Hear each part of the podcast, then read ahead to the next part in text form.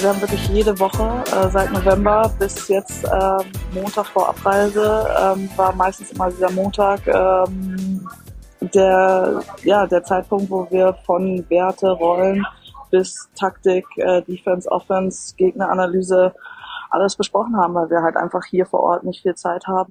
Das ist die Kapitänin der deutschen Nationalmannschaft gewesen und Point Guard Svenja Brunkhorst, von der hört ihr später definitiv noch mehr und damit erstmal ein sportliches Willkommen hier bei Big Post Game, präsentiert von Tipico Sportwetten. An meiner Seite Rupert Fabig und Robert Häusel aus Hamburg und München zugeschaltet. Grüße euch beide.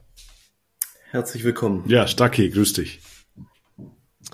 Äh, wir haben gerade eben noch das Spiel abgewartet am Montagabend zwischen den Bayern und Oldenburg und ich, wenn ihr tausend Gelegenheiten hättet, herauszufinden, was ich währenddessen gemacht habe, ihr würdet es nicht erraten. Ihr dürft trotzdem mal raten. Ich glaube, du hast ein Schmankerl zu dir genommen. nicht schlecht. Gute Anspielung auf die vergangene Folge. Du hast die äh, Kader der Olympia-Qualifikation in Belem auswendig gelernt. Nee, ich bin nicht so der gute Auswendiglerner, muss ich ehrlich zugeben. Ja. Da habe ich gar keine Stärken drin. Nein, ich habe Radieschen gepickelt. Gepickelt? Interessant. Ja. Habe ich noch nie gemacht. Ja, siehst du, Ruppi, du bist doch hier unser Foodie. Ja. Ähm, habe ich auch noch nie selber Radieschen gepickelt. Ja, ist Aus dem eigenen Garten? Super easy. Nee, leider nicht. Ähm, die wachsen auf meinem Balkon nicht. Ich habe es auch noch nie versucht, aber ähm, ähm, ja, tatsächlich. Und Basketball nebenher geschaut. Und, Wie macht man das? Ähm, es ist eigentlich ziemlich einfach. Äh, wir wollen hier gar nicht so sehr ins, ins Kochen abdriften. Dafür sind äh, andere Podcasts zuständig. andere Basketball-Podcasts. Ähm, eigentlich nur Radieschen klein schneiden und dann machst du so einen Sud, den du aufkochst. Salz, Pfeffer, Essig, Wasser. Und dann gießt du es damit auf, heiß, und dann lässt es in einem Glas ziehen, ja. So einfach ist es. Okay, aber lass uns über Basketball sprechen. Ähm, denn das war die Hauptsache. Es war nur eine Nebenbeschäftigung. Ich koche sehr gerne, äh, am allerliebsten neben dem Basketball her. Und ähm, deswegen sprechen wir jetzt ganz kurz über den Spieltag, oder was heißt ganz kurz, auch ein bisschen länger, über ein paar Spiele. Später gibt's dann wie immer die Starting Five, den Tipico-Tipp der Woche. Dann haben wir euch das äh, Spotlight dieses Mal mit dem vorolympischen Qualifikationsturnier mit Svenja Brunkhorst. Wir analysieren da alles für euch, geben euch alles mit, was ihr in dieser Woche wissen müsst zu den wichtigen Spielen der Frauennationalmannschaft in Brasilien. Wir haben dort rein telefoniert ins Teamhotel und äh, später gibt's dann noch einen Überblick über Europa und äh, was da gerade im Schlusssport in den internationalen Wettbewerben für die deutschen Teams wichtig ist. So, ich würde sagen, wir starten ganz kurz mit Bayern gegen Oldenburg. Robert, eines der Spiele, wo man sagt, habe ich so erwartet, ist so gekommen. Ja, zehnter Saisonsieg in Folge für die Bayern. Sie rücken den Niners Chemnitz weiter auf die Pelle. Ja, die Bayern in allen Belangen überlegen den Oldenburgern. Eine kurze Schwächeperiode gehabt, wenn man es so bezeichnen will, kurz vor der Pause, als die Oldenburger nochmal verkürzen konnten, noch einen kleinen Run, äh, provoziert von einigen Ballverlusten der Bayern, aber unterm Strich ähm, eine ganz seriöse Vorstellung, die Minuten breit verteilt. Ich glaube, nur Nils Giffey hat über 20 Minuten gespielt und das auch nur unwesentlich. Alle anderen Spieler zwischen 15 und 20 Minuten auf dem Parkett. Also ja, eine Vorstellung, wie wir sie von den Bayern in den letzten Wochen gewohnt waren. In den letzten Jahren sie aber nicht immer so gesehen haben. Also ich glaube, da hat sich, ähm, was den nationalen Wettbewerb angeht, schon was getan unter Pablo Lasso und ja, spiegelt sich auch in der Tabellenposition wieder. Ja, auch in der Breite des Kaders spiegelt sich das, glaube ich, alles wieder. Ähm, den, den Lasso jetzt auch nutzt, das finde ich, ähm, ist ein positiver Aspekt, den man auf jeden Fall anführen muss. Da ähm, haben wir in den letzten Jahren bei den Bayern irgendwie nicht so richtig gesehen. Da hat die Balance nicht gestimmt, weil dann der Coach damals unzufrieden war mit denen, die gespielt haben oder mit denen, die dann als Bankdrücker quasi reingerückt sind. Ähm, das war dann irgendwie so eine ja, Kombination, die am Schluss, vor allem gegen Saisonende, nie so richtig erfolgreich war. Das könnte jetzt anders sein, weil eben die Minuten so breit äh, verteilt werden. Ähm, die Oldenburger werden gestoppt, nachdem sie zuletzt äh, sehr stark aufsteigende Form hatten, äh, viele Spieler auch zurückgewonnen haben für sich, ähm, gut nachverpflichtet haben. Ähm, dann, ja, aber in München kannst du gestoppt werden. Also das ist bei den aktuellen Bayern, äh, glaube ich, kein Thema dort ähm, mal einen Stopper vorgesetzt zu kriegen. Ansonsten die Oldenburger, wie gesagt, in aufsteigender Form. werden wir weiterhin beobachten, aktuell auf Play-in-Platz Nummer 10. Das ist, glaube ich, so eine Mannschaft, gegen die du auf überhaupt gar keinen Fall in den Play-ins spielen möchtest, sollten sie denn in den Play-ins bleiben. Ähm, und nicht noch weiter hochklettern, was ich vermuten würde. Ähm, dann lass uns schon zum nächsten Spiel rübergehen. Es gab nämlich ein absolutes Spitzenspiel und das äh, vorweggenommene Halbfinale im Pokal, das ja auch bald stattfindet, das da ganz genau so heißen wird, nämlich Alba Berlin gegen Ratio Farm Ulm. Ruppi, ähm, es war ein durchaus spannendes Spiel, Ulm super gestartet, aber dann kamen die Berliner am Schluss doch noch zu ihrem Erfolg. Ja, wie du gesagt hast, war ein ziemliches Hin und Her. Ulm deutlich stärker gestartet, waren wir mit 16 vorn. Und das hatte Alba eigentlich zur Halbzeit schon wieder so gut wie egalisiert. Ist für mich ein noch eindrucksvollerer Beweis, wie die Qualitätsunterschiede momentan sind, als der Sieg an sich. Also von minus 16 so wiederkommen und dann praktisch das restliche Spiel, die restlichen 30 Minuten mit 26 zu gewinnen das ist schon aussagekräftig, muss ich sagen. Ulm kriselt durchaus, also im Eurocup zuletzt oft verloren, in der Liga 5-5 in den letzten 10, zwei in Folge verloren, jetzt auf Platz 5 zurückgefallen. Alba in der Bundesliga zumindest auch gerade zu Hause halbwegs stabil. Man merkt schon, dass sie jetzt langsam aber sicher einen erfahrenen Kern haben, der ihnen hilft. Jetzt mit Martin Hermannsson, der wieder zurück ist, Sterling Brown, auch Janni Wetzel, äh, Matt Thomas, die Veteranen, die älteren Spieler, die das Ganze jetzt richten und auf jeden Fall in der BBL gut genug sind, um, damit es für fast alle Mannschaften exklusive vielleicht der Bayern und an einem guten Tag der Chemnitz erreicht. Hm. Ja, Johannes Thiemann fällt ja weiterhin aus. Der hatte mhm. ähm, Rückenprobleme, hat sich dann Nerv eingeklemmt.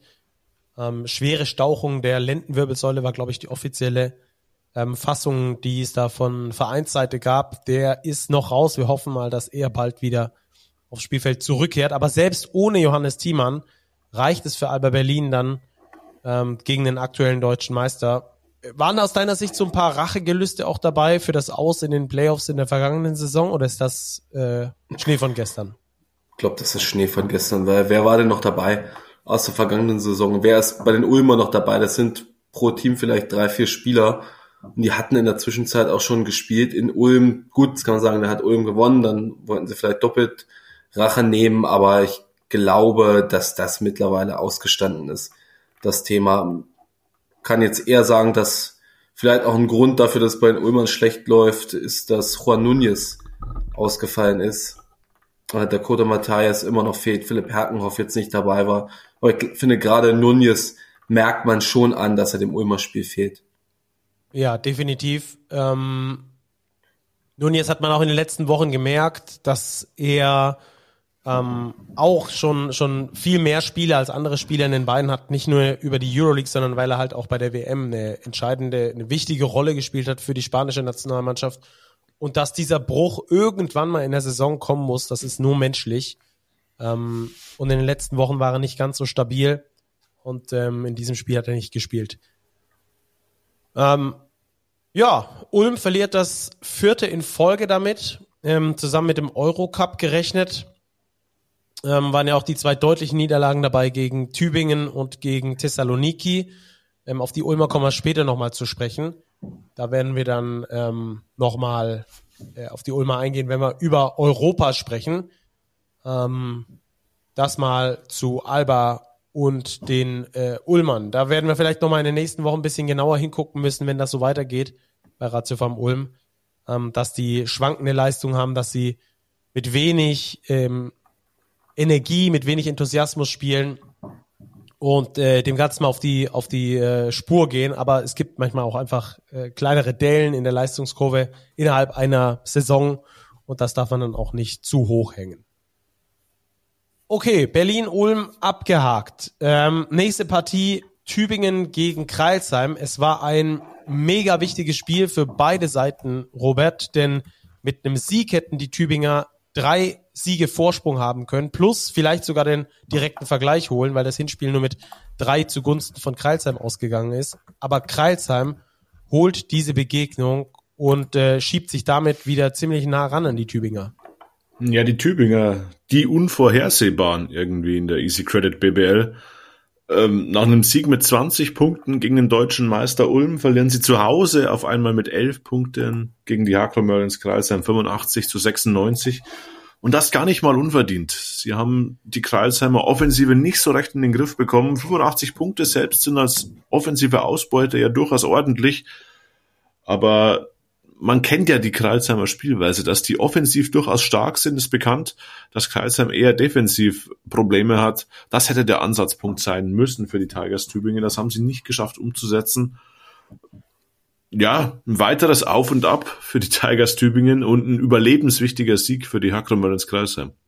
Ja, ich glaube auch, dass es sonst echt sappenduster geworden wäre da für die Kreilsheimer. Überleg mal, du bist dann auf die Tübinger drei Siege in Rückstand, hast erst dreimal gewonnen die Saison und brauchst dann eigentlich möglicherweise sogar noch den direkten Vergleich, also vier Siege. Ähm, entsprechend kann man den Sieg, glaube ich, gar nicht hoch genug äh, bewerten. Was ich äh, einen, ja fast schon einen Paradigmenwechsel fand bei den Hakro Merlins Kreisheim war, dass sie es geschafft haben, physischer zu sein als der Gegner. Von Beginn an. Und zwar nicht nur eine Halbzeit lang, das haben sie schon ab und zu mal geschafft, sondern selbst nach kleineren Tiefs dann wieder physisch dagegen zu halten und diesen Vorsprung immer so zwischen sechs und zehn Punkten pendeln zu lassen, immer die richtige Antwort zu haben, in der richtigen Situation, die richtigen Spieler eingebunden. Kendry Cook mit einem sehr guten Spiel ähm, hat, hat da ähm, hingefunden, wo er, wo er äh, am besten ist, wo er am effizientesten scoren kann. Ähm, und es ist ihnen auch zugute gekommen, dass sie unfassbar gut ihre Freiwürfe getroffen haben. Denn in diesem Spiel gab es insgesamt, lass mich nicht lügen, ich glaube 76, nee 70 Freiwürfe und 76 Fouls. Also es war wirklich kein ansehnliches Spiel, ähm, dass die beiden da geboten haben. Die Schiedsrichter mit sehr enger Linie, was dem Spiel sicherlich auch ähm, gerecht geworden ist, aber auf der einen Seite 17 Turnover, auf der anderen Seite 20 Turnover, insgesamt also 37 Turnover. Ähm, ja, wie gesagt, von der, von der äh, Schönheit des Spiels oder von der Ästhetik der, der Partie irgendwie überschaubar.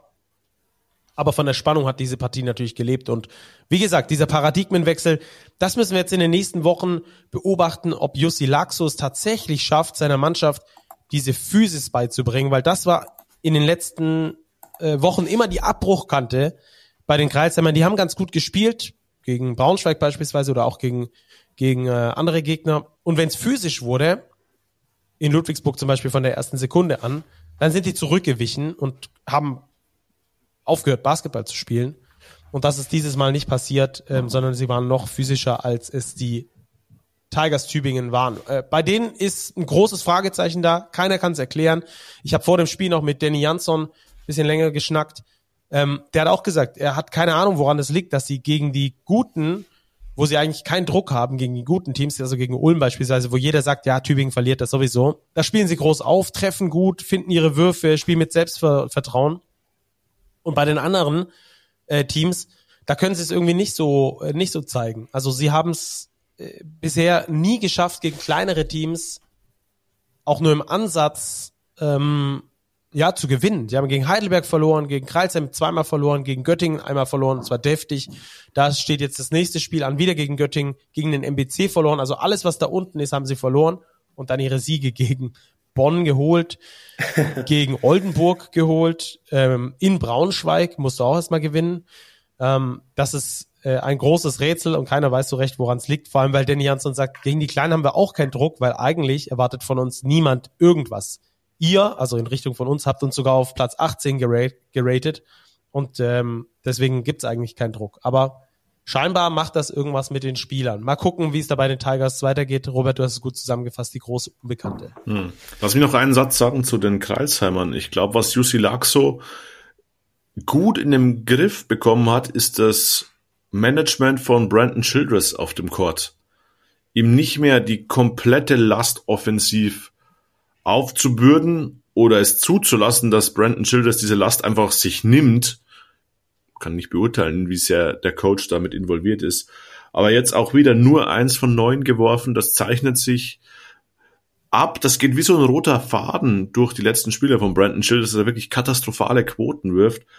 Aber Jussi Laxo hat ihn dann in den entscheidenden Momenten vom Feld genommen. Generell nur 18 Minuten knapp für Brandon Childress.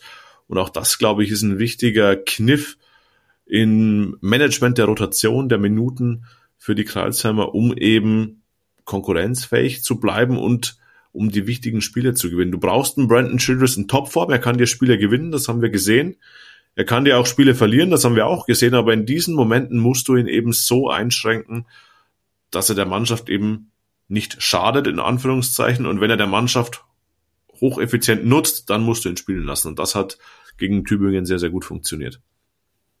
Ganz interessant, dass du es ansprichst. Laxo hat im ähm, Pre-Game-Interview auch gesagt, dass sie es schaffen müssen und dass das das Hauptthema war, an dem sie gearbeitet haben, den Ball laufen zu lassen, als Team zu spielen. Nicht das Versuchen, dass es jeder für sich alleine löst und sagt, wenn es mit den anderen nicht funktioniert, dann probiere ich es halt alleine, weil dann funktioniert es erst recht nicht. Sondern dass sie tatsächlich an dieses Teamgefüge glauben. Und das hat man jetzt gesehen. Kendrick Cook ist eigentlich ein Spieler, den musst du zumindest mal in irgendeinem Play erstmal bedienen, bevor der sich selber einen Wurf kreieren kann. Das ist keiner, der den Ball besonders häufig vordribbelt und dann aus dem Dribbling sofort was macht, ohne den Ball zu passen. Ähm, und wenn so ein Spieler dann dein Topscorer ist, dann spricht das schon auch dafür, dass du es geschafft hast, ihn in diese Position zu bringen. Ich habe es ja vorhin schon betont, ähm, wo er scoren kann. Und das ist auch das, wie, wie Kreisheim das weiter spielen muss. Die haben, glaube ich, ein Potenzial, das sie befähigen würde, in der Liga zu bleiben, wenn sie es entsprechend ausnutzen. Und das kann Jussi Laxo Stand jetzt nach dem äh, Tübingen-Spiel der Mannschaft beibringen, wie es funktionieren kann. Ähm, das ist, glaube ich, die gute Nachricht an alle Fans der Hakro Merlins Kreilsheim. Ähm, wir hatten auch vor dem Spiel so eine ganz nette Statistik, wo ähm, Nikola Markovic, also der frühere Trainer der Kreilsheimer, der jetzt übrigens in Serbien wieder unter Vertrag ist, äh, bei Dynamik ähm, Belgrad, ähm, wo er verglichen wurde mit, mit Jussi Laxo und da hat man dann doch schon deutliche Unterschiede gesehen. Also sie sind offensiv, glaube ich, um neun Punkte stärker geworden ähm, in den Spielen, die die beiden gecoacht haben, was relativ kleine Stichproben sind, aber es ist trotzdem ein, ein Prozess abzulesen und auch defensiv sehr viel stärker geworden, als sie es unter Markovic waren. Natürlich muss man da auch mit reinrechnen, dass da die Neuzugänge dann schon zur Verfügung standen bei, ähm, bei Laxo. Dann gab's noch ein etwas kurioseres Ergebnis. Hätten wir vor der Saison so vielleicht nicht gesagt, aber nach den letzten Wochen zu urteilen ist es auf jeden Fall so. Denn Würzburg verliert in Braunschweig, Ruppi. Ja, es ist es so kurios, wenn man sich wirklich die vergangenen Wochen anschaut. Sicherlich ist es kurios, dass Würzburg 100 Punkte zulässt. Das ist eine der besten Verteidigungen der Bundesliga. Die große Stärke der Würzburger. Jetzt kassieren sie 100 Punkte. Das ist ungewöhnlich. Aber Braunschweig auf dem aufsteigenden Ast in den vergangenen Wochen gewesen. Die sind jetzt 6-4 in den letzten 10, aber es ist der dritte Sieg in Folge. Da sind sie das zweitheißeste Team der Liga. Da reichen momentan drei Siege in Folge hinter den Bayern. Und sind wirklich auf der Pirsch in Richtung Play-in-Plätze. Da noch eine Niederlage mehr als Oldenburg. Aber von den Siegen sind sie gleich auf. Und das Interessante an Braunschweig finde ich, dass du eigentlich nie in wirklichen, wir haben ja in der Big im Sonderheft haben wir ja vor der Saison immer dieses, diese Etiketten da, der Star, der Schlüsselspieler, der beste Verteidiger. Es ist für mich schier unmöglich zu sagen, wer der Star der Basketball-Löwen Braunschweig ist, weil das wirklich in jedem Spiel ein anderer ist. Ich muss gestehen, Nico Tischler ist extrem konstant. Auch diesmal gegen Würzburg wieder sehr stark, 17-6. TJ Crockett als Scorer auch, wobei er jetzt zuletzt ein paar schwache Spiele hatte.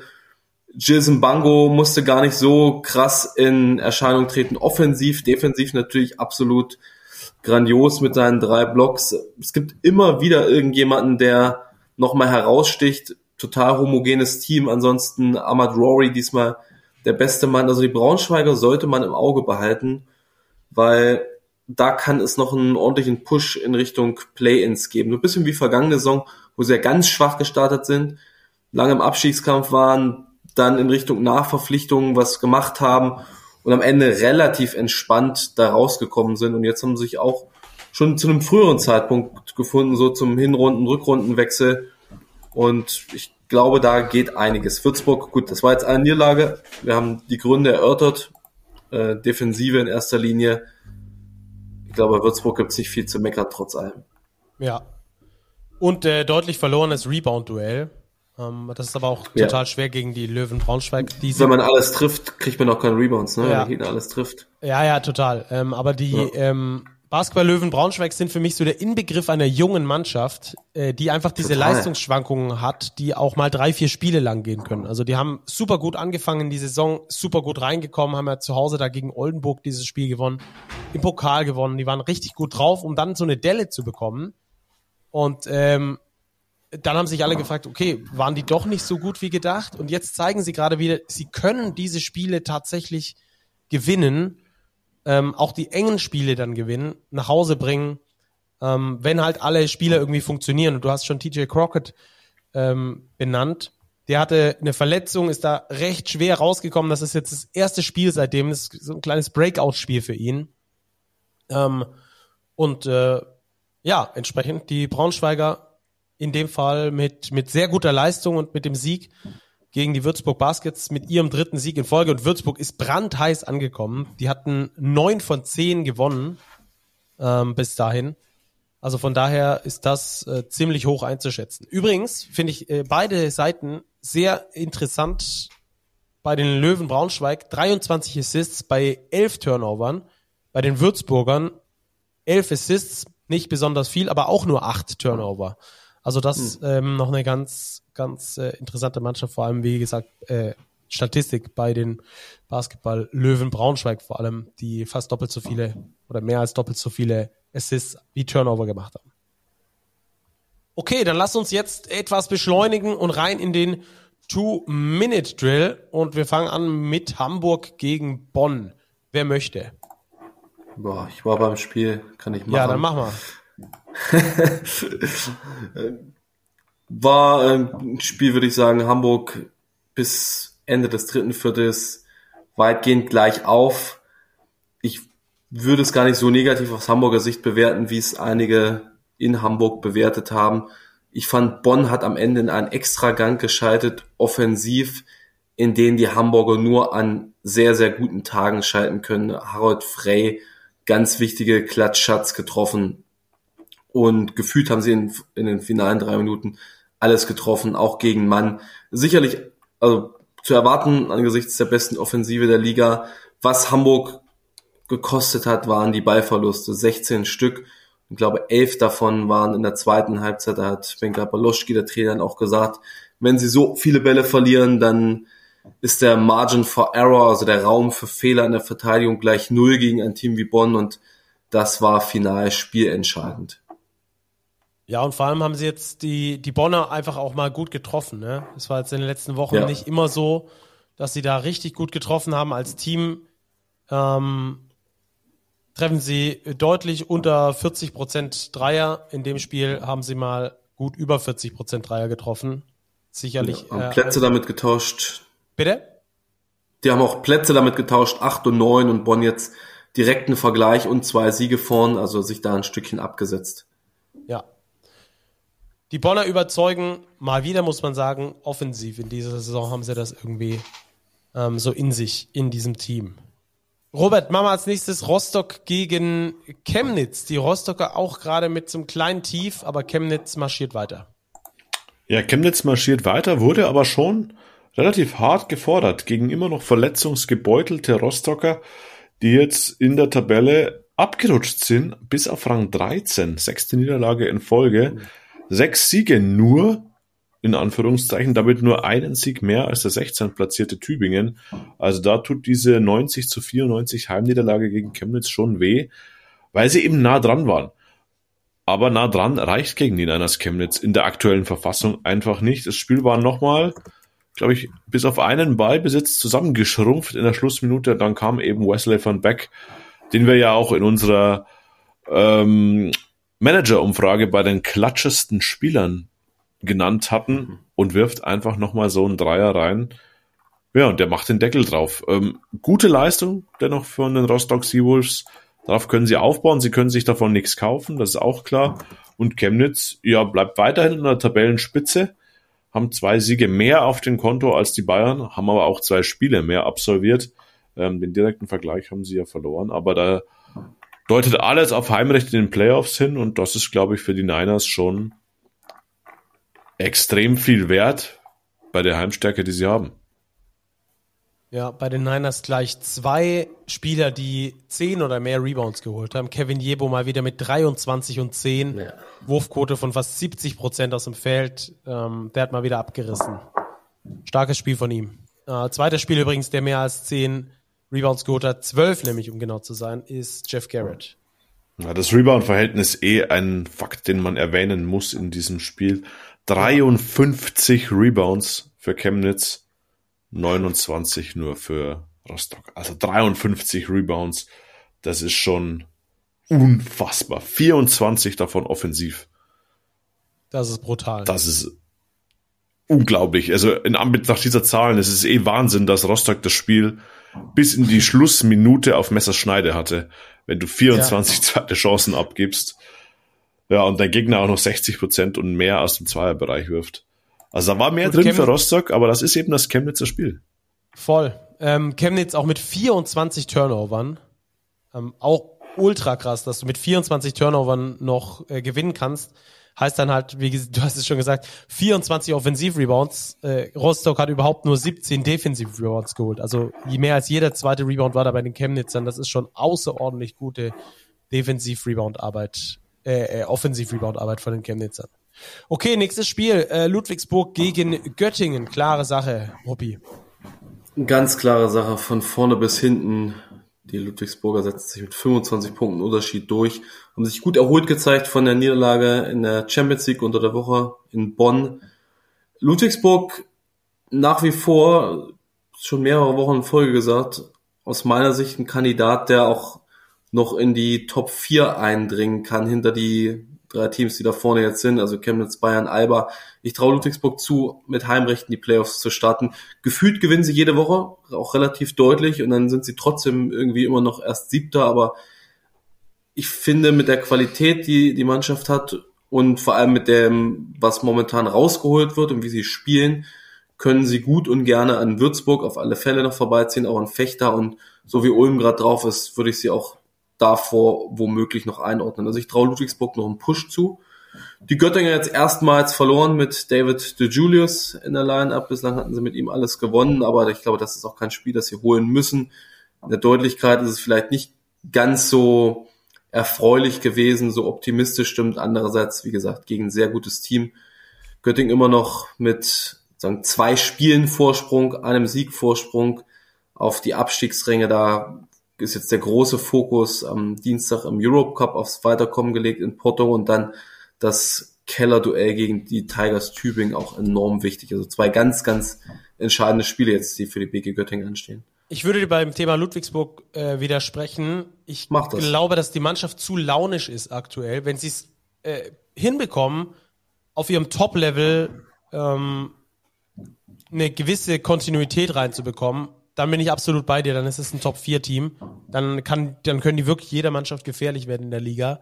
Ähm, aber es ist viel zu, ähm, viel zu inkonstant, was sie bisher liefern. Ähm, die Hochs und die Tiefs sind viel zu weit voneinander entfernt und wechseln sich viel zu schnell ab gegenseitig. Deshalb ähm, würde ich da widersprechen und ich würde sie dort einordnen, wo sie aktuell sind. Ja, sie können gegen jeden gewinnen, aber sie können auch gegen jeden verlieren, gegen den MBC zu Hause zum Beispiel ähm, haben sie auch verloren. Also ich finde, die sind noch zu inkonstant, als dass sie dann tatsächlich Heimrecht in den Playoffs kriegen können. Aber ähm, wir schauen uns das natürlich genauer an und äh, bewerten es dann nach der Saison nochmal neu. Apropos MBC, die haben deutlich verloren in Bamberg, Robert. Ja, klare Nummer. 108 zu 78 heißt es am Ende für die Bamberg Baskets. Ja, sie gewinnen jedes Viertel, die Bamberger haushoch überlegen, eigentlich in allen Belangen, was die Wurfquoten angeht. Natürlich auch von Bamberg einen extrem guten Tag erwischt, fast 50 Prozent der Dreier getroffen. Adrian Nelson, 26 Punkte, 8 Rebounds aufgelegt. Ja, das war eine ganz deutliche Sache. Also für den MBC geht es einfach darum, Siege zu sammeln im Kampf um den Klassenerhalt. Sie stehen aktuell da mit sechs Siegen bei 13 Niederlagen. Das ist akzeptabel. Das sind so knapp ein Drittel der Spiele, dass sie gewinnen. Wenn sie diesen Schnitt halten, werden sie in der Liga bleiben. Das wird das einzige Ziel sein. Ja, und für Bamberg geht es einfach daran, den Anschluss zu halten an die Play-in-Plätze. Das klingt drastisch, wenn man die Bamberger Ansprüche der vergangenen Jahre kennt, aber es ist Realität. Sie stehen auf Platz 12, sieben Siege, zwölf Niederlagen. Das sind schon zwei Siege Rückstand auf diesen zehnten Platz, der gerade noch so für die Play-ins berechtigt. Also da muss schon ein kleiner Run jetzt kommen in der zweiten Saisonhälfte. Ja, der MBC mit News auch am Montagnachmittag. Deontay Baldwin ist nicht mehr Teil des Kaders. Ähm, hat sich so ein klein wenig abgezeichnet. Seine Spielzeit ist immer weiter äh, runtergegangen eigentlich einer der besten Scorer dieser Mannschaft. Der hat sich ja vor der Saison da reingespielt, kam als Ersatz für Charles Callison, der sich verletzt hat in der Vorbereitung, hat sich dann so gut präsentiert, dass sie ihn quasi direkt mit Vertrag übernommen haben dann in die Saison, aber hat sich dann so ein bisschen als Missverständnis rausgestellt, weil ähm, viele da äh, beklagt haben, dass Baldwin nur für die eigenen Statistiken spielt, dass er lieber den Wurf selber nimmt, als den Extrapass zu spielen. Und das tut dann so einer Mannschaft, glaube ich, auch nach und nach weh, wenn du merkst, einer spielt eher für sich selbst als fürs Team. Und ähm, dazu war er quasi der Klon von Charles Callison im Skillset. Und ähm, beide gleichzeitig hat, hat, hat äh, Krunic eigentlich fast nie gespielt.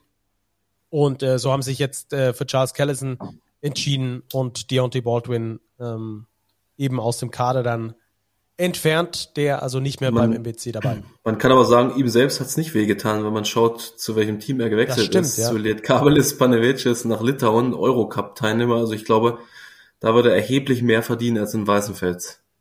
Vielleicht, ja. Das, Gehe ich von das aus. Kann, kann gut sein. Ja.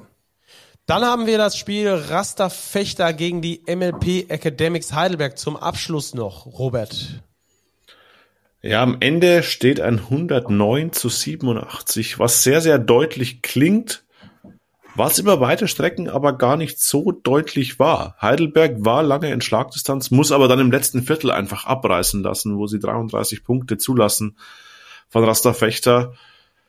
Ja, der Kürze der Rotation geschuldet, aber auch den eklatanten Mängeln in der Defense geschuldet, wie viel freie Dreier Fechter da bekommen hat. Und freie Dreier ist fast untertrieben die waren freier als frei, um jetzt das Wortspiel mit Ingo Freier zu bemühen.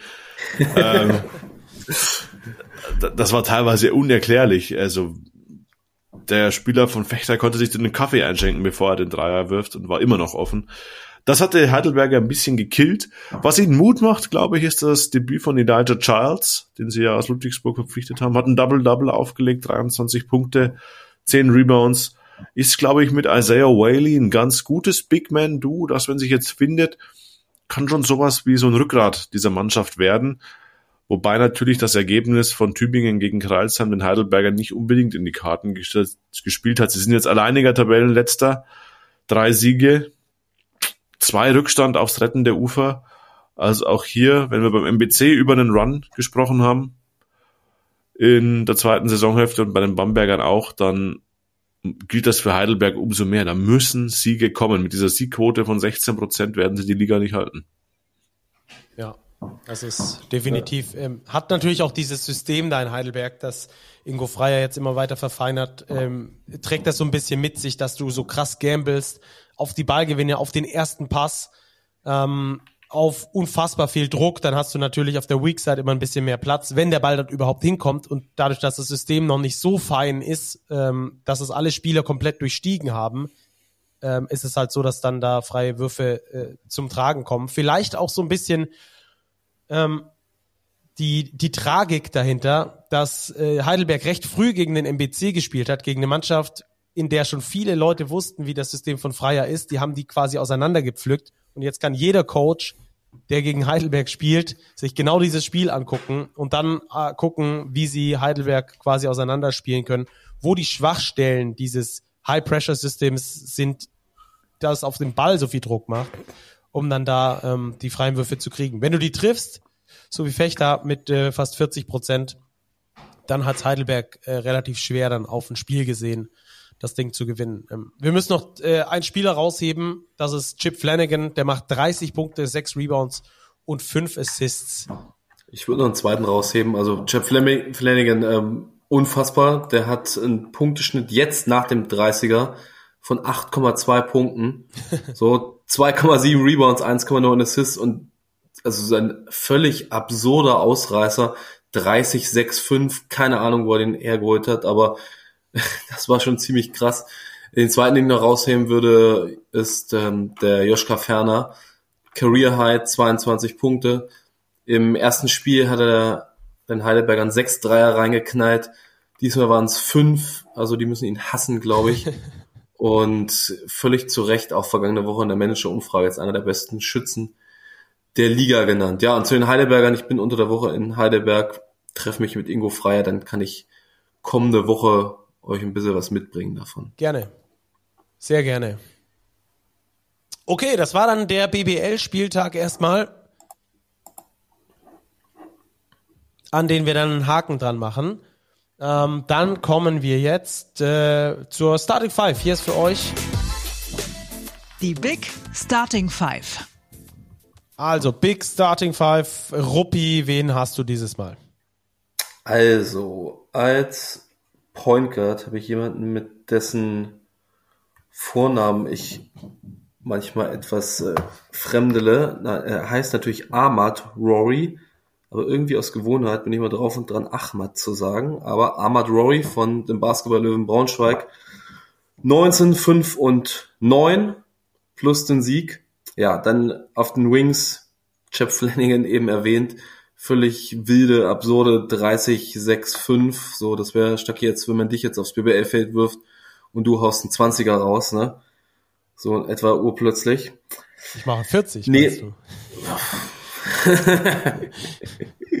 40 Turnover. äh, jemand, der nicht ganz an der 40 kratzt, aber an den 30ern, Keandre Cook, stelle ich neben ihn auf dem Wing, 27 Punkte, 5 Rebounds. Und dann haben wir ein relativ starkes Big Man-Duo unterm Korb, Adrian Nelson von Bamberg, bislang noch gar nicht erwähnt, 26-8, auch bärenstarkes Spiel und bei den Center war es gar nicht so einfach, gab es einige Kandidaten, viele Double-Doubles, 2010er Double-Doubles, Elijah Childs, Eddie Edigin auch nicht zu vergessen mit 2010. Letzten Endes hat's mal wieder Kevin Jebo gemacht mit 23-10. Und das unsere Starting Five der Woche. Super. Dann machen wir da auch einen Haken dran und dann, ihr kennt das, kommt jetzt für euch der Tipico-Tipp der Woche. Tipico-Tipp der Woche. Robert, wir haben gewonnen. Ja, natürlich. Was ist das für eine Frage? natürlich haben wir gewonnen. Wie viel haben wir? Ja, unser aktueller Kontostand 83,50 Euro. Und wir haben uns für das kommende Wochenende ein Spiel rausgesucht, ein Franken-Derby. Würzburg Baskets gegen Bamberg Baskets. Ja, die Würzburger mit einer Niederlage 100 Punkte kassiert in Braunschweig. Die Bamberger kommen da rein mit 108 Punkten erzielt gegen den Centenix MBC. Dennoch bei den Buchmachern die Bamberger Außenseiter, weshalb wir uns entschieden haben, 5 Euro auf den Auswärtssieg der Bamberg Baskets in Würzburg zu setzen. Dann machen wir das ganz genau so. Das äh, dann auch das Ende unserer kleinen Werbung. 18 plus. Erlaubt nach Whitelist. Suchtrisiko. Hilfe unter bovai.de. So, so viel also zur BBL, so viel zum Tipico-Tipp der Woche und äh, so viel zur Starting Five. Und dann kommt jetzt ein harter Schnitt, denn wir biegen ab in Richtung Nationalmannschaft. Und wenn ihr euch denkt, Mensch, das Nazio-Fenster, das ist doch erst im März irgendwann oder Ende Februar dann äh, stimmt das, wenn wir auf die Herren gucken, aber wir gucken dieses Mal auf die Frauennationalmannschaft. Denn die Ruppi haben eine riesengroße Chance, sich für die Olympischen Spiele in Paris zu qualifizieren und das, weil sie unter die Top 6 bei der EM gekommen sind. Genau so ist das.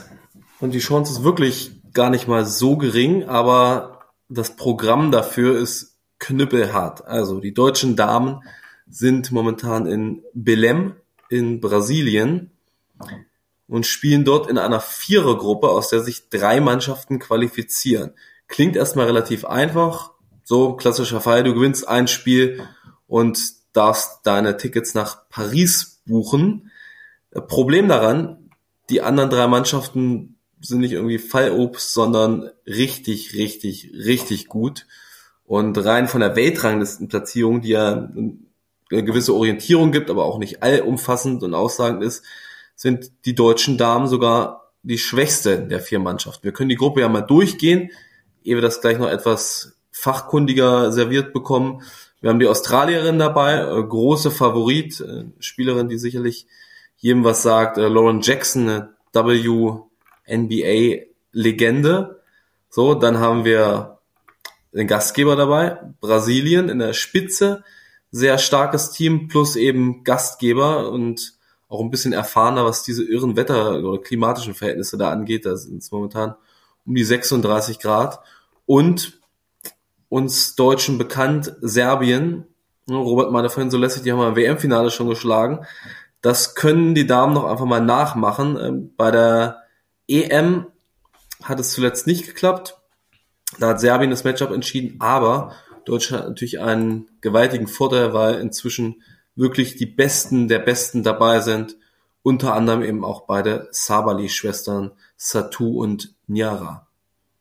Ganz genau. Dazu noch Leo Fiebig in Topform. Die hat zuletzt in der Euroleague absolut grandios performt. Also die Deutschen sind schon gut aufgestellt. Allerdings braucht es doch ein bisschen Glück, dann ähm, die großen Teams auch zu schlagen. Übrigens, Australien ist aktueller Ozeanienmeister. Die äh, sind übrigens äh, auch äh, Bronzemedaillengewinner von der WM 2022. Also um das mal so einzuordnen. Ähm, du hast schon angesprochen, Lauren Jackson dabei, Tess Magden mit dabei.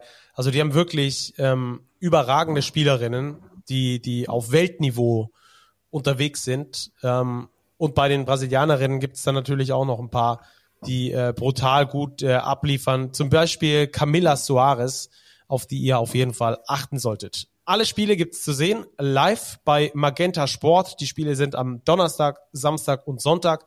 Donnerstag und Samstag sogar zu super Zeiten. Ich glaube um 20 Uhr deutscher Zeit, wenn ich es richtig weiß. Am Sonntag ist es dann ein bisschen später um 0 Uhr, aber da ist vielleicht auch schon alles geschafft und ihr könnt euch dann am Montagmorgen auf der Arbeit das Ganze nochmal reinziehen.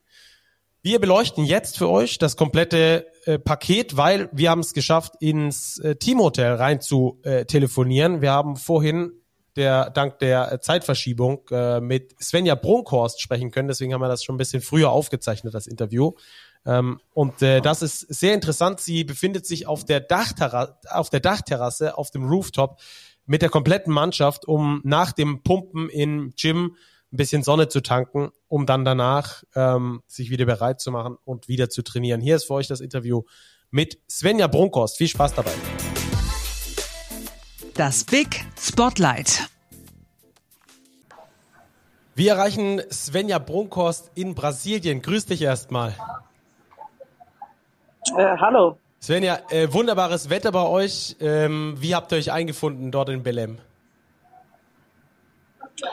Ja, es ist extrem warm hier. Ähm, du sagst, es heißt, es ist äh, untertrieben. Ähm, die Bedingungen sind schon natürlich ganz anders, aus dem kalten Deutschland hierher zu kommen. Ähm, wir haben, ja, ich glaube, durchgehend 36 Grad und äh, unsere Trainingsmöglichkeiten sind auch nicht optimal. Wir haben eine Halle mit ähm, offenen Wänden, also es ist eigentlich nur ein Boden und ein Dach drüber und äh, ja, da draußen zu trainieren ist äh, für uns Deutsche nicht ganz angenehm.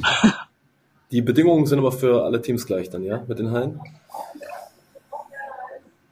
Genau, also die Australier und die Brasilianerinnen sind äh, bis jetzt hier, die Serben sind noch nicht vor Ort. Ähm, ab morgen sind wir in der offiziellen ähm, Arena und bis jetzt sind wir halt, wie gesagt, äh, in der Trainingshalle, die für alle gleich ist. Wir erreichen dich nach dem... F Aber die Australier kommen aus dem Sommer. Ähm, die Brasil Brasilianer sind auch, glaube ich, das gewohnt. Ich glaube, wir haben ein bisschen mehr Probleme. das kann natürlich sein, ja. Ja, du kommst jetzt frisch aus der, aus der Gym. Ähm, wie sind so die Trainingsvoraussetzungen ansonsten außenrum bei euch? Ja, sind gut. Wir haben einen riesen Staff dabei, ähm, die alles möglich machen. Ähm, wir haben vormittags immer optionales Krafttraining. Ähm, da kann jeder entscheiden, ähm, an welchem Tag er gehen möchte. Und ähm, dann haben wir immer nachmittags einen Spread von zwei bis fünf, wo wir äh, Basketballtraining haben und ja, also die Bedingungen sind, außer dass es halt, wie gesagt, diese Trainingshalle ähm, sehr schwierig ist, da drei Stunden wirklich die Zeit zu nutzen, ähm, ist es ist gut hier. Hotel ist gut, ähm, passt alles. Was kann man denn von Belem halten? Habt ihr irgendwas sehen können? Welchen Eindruck hast du davon? Ja, ich bin jetzt äh, vierten Tag hier und ähm, gestern sind wir zum ersten Mal ein bisschen rausgegangen. Ähm, wir haben gehört, dass es ein bisschen ähm, gefährlich sein soll, ähm, dass man ein bisschen aufpassen soll. Darum müssen wir immer in kleineren Gruppen zusammengehen. Äh, dürfen nicht das Hotel alleine verlassen. Ähm, an sich ist es, ähm, waren wir in so einem Park ähm, mit ein bisschen Dschungel-Feeling. Also das war schon echt äh, sehr beeindruckend. Aber man kann sich auch gar nicht so viel länger als eine halbe Stunde, 40 Minuten draußen aufhalten, weil es halt einfach extrem warm ist und natürlich das System dann noch mehr schwächt. Ähm, und Fokus ist natürlich auf, auf den Sport. Und wenn wir nachmittags halt noch drei Stunden draußen äh, trainieren, so gesagt, bei den Bedingungen ist es halt schwierig, irgendwie ganz halt jeden Tag die die Stadt zu exploren. Ja, das kann ich mir gut vorstellen. Ähm, ihr seid äh, peu à peu angereist, habt euch aber jetzt, glaube ich, alle zusammengefunden. Wie war das so? Ihr seid, glaube ich, das allererste Mal seit der EM wieder alle so auf einem Haufen zusammen. Genau, das stimmt. Also es sind äh, sieben Spielerinnen plus Staff, äh, sind am 1. Äh, Februar angereist und jetzt gestern waren wir zum ersten Mal im Teamtraining alle zusammen. Äh, ist natürlich nicht optimal, wenn es halt immer irgendwie jeden Tag neue dazukommen, aber ich glaube, wir haben immer noch genügend Zeit. Ähm, die Spielerinnen, die schon da waren, haben einfach schon die Foundation gesetzt äh, für für die nächsten Tage. Und ja, du sagst es, wir haben uns jetzt seit November das erste Mal wieder gesehen. Wir hatten inzwischen ähm, in der Zwischenzeit immer viele Zoom-Calls, wo wir uns jede, jede Woche telefoniert haben, ähm, um einfach ein bisschen connected zu sein. Und darum ist es jetzt eigentlich gerade schön, ähm, das sieht man jetzt auch, wir sind alle jetzt draußen hier zusammen und äh, ja, ich glaube, wir mögen uns alle sehr und äh, haben Bock, Zeit miteinander zu verbringen. Und äh, das ist irgendwie sehr schön, gerade jetzt endlich wieder zusammen, dass alle da sind. Die Zoom-Calls sind ziemlich interessant. Ich erinnere mich, dass das Niara schon gesagt hatte, als ihr in Hamburg das okay. Testspiel hattet, dass die anstehen werden. Wie kann man sich die vorstellen? Habt ihr da auch taktische Inhalte besprochen? War das einfach nur, um beisammen zu sein? Was genau habt ihr da gemacht?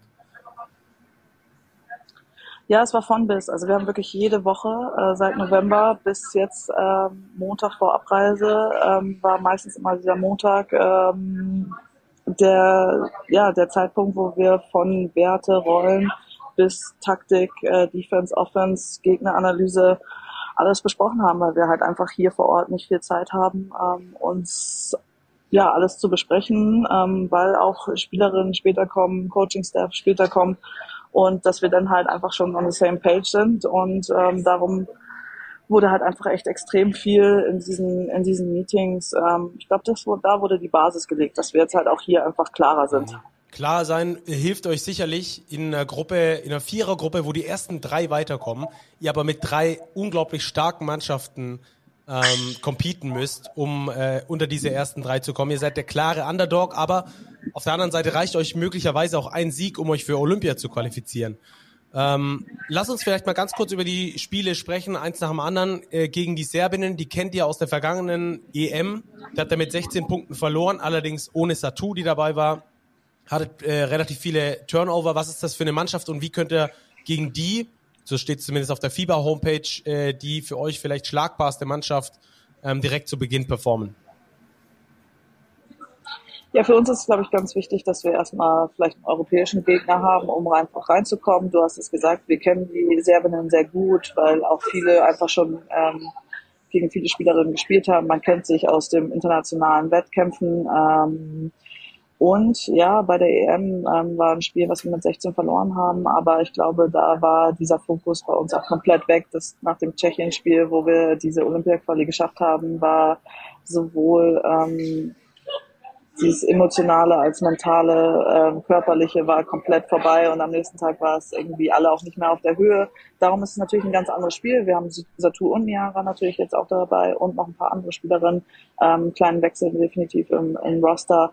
Ähm, darum sage ich, dass die Ausgangssituation gleich wieder bei Null ist und ich glaube auch, dass wir ganz, ganz große Chancen gegen die Serben haben. Wir wissen, ähm, dass wir unter Korb, glaube ich, meiner Meinung nach klar überlegen sind, aber sie sind ein Team, was sehr, sehr viel Druck macht, sehr erfahren ist, ähm, die werden uns sehr, sehr viel pressure Das haben sie auch schon bei der EM gemacht. Die haben immer eine Full Court Presse.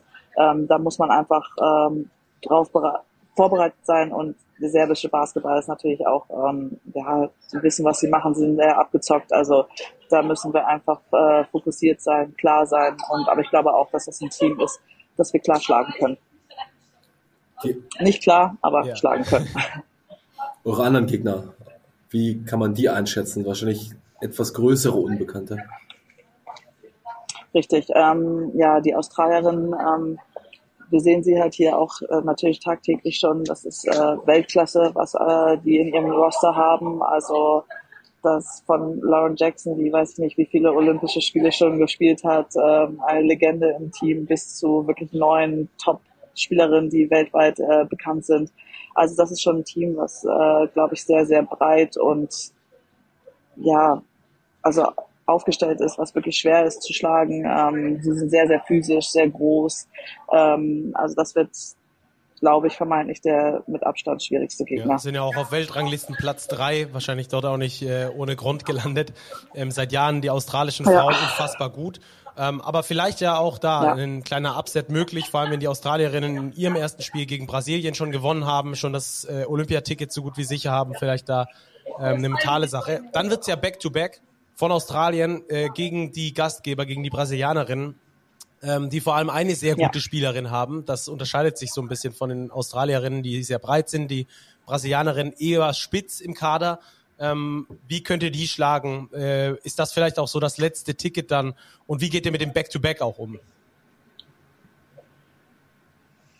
ja, es ist ein ganz, ganz spannendes äh, Spiel, glaube ich auch. Es kann vielleicht das entscheidende Spiel sein. Da wird man auch gespannt sein, wie jetzt hier auch in Belém die äh, wie das Publikum ist, wie viele äh, Brasilianerinnen wirklich in der in den oder Brasilianer allgemein äh, in der Arena sind. Ähm, wir wissen alle irgendwie deren Temperament. Also wenn da die Halle voll ist, das wird schon wird schon eine Stimmung sein. Und ähm, ja, für uns ist glaube ich ganz ein ganz spannendes Spiel. Du sagst, das sind, die haben ein paar Top-Athleten, aber viele kennt man nicht. Es sind viele, die in Brasilien spielen oder auch äh, aktuell gerade noch in Russland, also nicht so bekannte Spielerinnen, ähm, aber auch sehr, sehr physisch, äh, sehr breit, auch also körperlich. Also das ist schon irgendwie so ein bisschen ähm, ganz andere Spielertypen, die wir natürlich auch noch nie gespielt haben.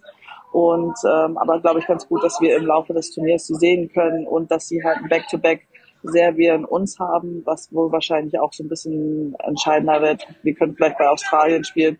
Mal gucken, ob wir da den Fokus dann irgendwie eher dann auf das Brasilien-Spiel legen, als ähm, die müssen natürlich da beide, beide Spiele voll out, all out gehen. Die Spiele sind ja alle kostenfrei zu sehen. Auf was für eine deutsche Mannschaft können sich die Zuschauer freuen? Wie werdet ihr spielen? Ja, ich glaube, ähm, auf eine sehr interessante, talentierte und mit die beste deutsche Nationalmannschaft, die wir je hatten. Also wir haben äh, von bis haben wir alles. Also gestern stand ich auch in diesem ähm, im Team Circle und habe mich umgeschaut und wir haben einfach enorm viel Qualität in dieser Mannschaft und ähm, wir haben die Liebe füreinander. Also darum, ich glaube, das haben wir bei der EM schon gezeigt, dass wir ähm, ein ganz, ganz großes Miteinander haben und ähm, ja, das ist jetzt auch gerade wieder hier zu sehen. Ähm, es ist sehr, sehr schön, alle hier zu haben und darum, ich glaube, ganz viel Energie, ganz viel Freude und aber natürlich mit ganz viel Klasse. Ja, ähm, Klasse zeigt sich auch darin, dass man dann irgendwie ähm, nächste Stufen erreicht. Ähm, das haben jetzt zwei eurer Starspielerinnen. Satu hat verlängert bei den Dallas Wings, ähm, spielt dort auf jeden Fall ein Jahr länger. Leo Fiebig ist im Trainingscamp bei New York Liberty ähm, auf jeden Fall schon mal mit dabei, dafür gesigned worden. Ähm, hast du gemerkt, dass es die beiden auch nochmal einen extra Push gegeben hat jetzt für diese Olympia-Quali, auch, auch spielerisch vielleicht oder vom Selbstvertrauen her? Ja, natürlich. Also äh, für Satu ist das, glaube ich, natürlich auch äh, wichtig, einfach Klarheit zu schaffen, ähm, ihren Deal zu sein für die nächste Saison. Ähm, sie ist eine ganz, ganz gestandene Spielerin in Dallas und so kann sie halt einfach mit klarem Kopf hierher kommen und sagen, okay, ich habe meinen mein Vertrag schon geregelt, alles safe. Und äh, Leo natürlich, sie hat es angedeutet, das ist der nächste Schritt. Sie war jetzt drei Jahre, ähm, wurde sie immer mal wieder hin und her getradet und jetzt hat sie ganz klar mit New York auch ein Team gefunden, was, glaube ich, irgendwie sehr passend für sie ist. Ähm, Und äh, ja, natürlich mit der australischen Nationaltrainerin, auch hier eine Trainerin, mit der sie hier auch äh, ein bisschen connecten kann, ähm, was auch im Vorfeld schon öfters in New York war. Und ähm, ja, natürlich eine mega Chance und auch eine Bestätigung für ihre Leistung, was sie in den letzten Jahren abgeliefert hat, ist einfach äh, phänomenal. Svenja, wenn wir dich schon haben, wie sieht's bei dir eigentlich aus? Welche Rolle ist für dich vorgesehen jetzt bei der Olympia-Quali? ja, da ähm, müsstest du noch ein bisschen mehr mit der Trainerin reden, aber ähm, ja, ähm, nee, ich glaube, über die letzten Jahre war es eigentlich immer relativ die gleiche Rolle. Ähm, ähm, mit Sonja Greinacher so ein bisschen ähm, Erfahrung reinbringen, aber auch so ein bisschen ähm, Ruhepol reinzubringen, einfach alle connecten und ja klar, ich bin äh, Point Guard und ähm, habe natürlich viel auch den den Ball in meiner Hand und muss ein bisschen organisieren. Und natürlich, wir haben so viele Top-Spielerinnen, das ist meine Aufgabe, die bestmöglich irgendwie in Szene zu setzen. Ähm, und ähm, darum, ja, ich bin seit, weiß nicht, 12, 13 Jahren in dieser Mannschaft, äh, kenne alle in- und auswendig und darum ist dann, glaube ich, auch mein, meine Rolle hier ähm, einfach, dass, dass es ähm, dass es alles gut untereinander passt, dass wir ähm, on the same page sind, on and off the court und ähm, ja, das habe ich mir für mich, für mich vorgenommen. Dann haben wir nur noch zwei Fragen. Ähm, die eine ist, was würde es dir bedeuten, dich für Olympia zu qualifizieren jetzt mit diesem Team?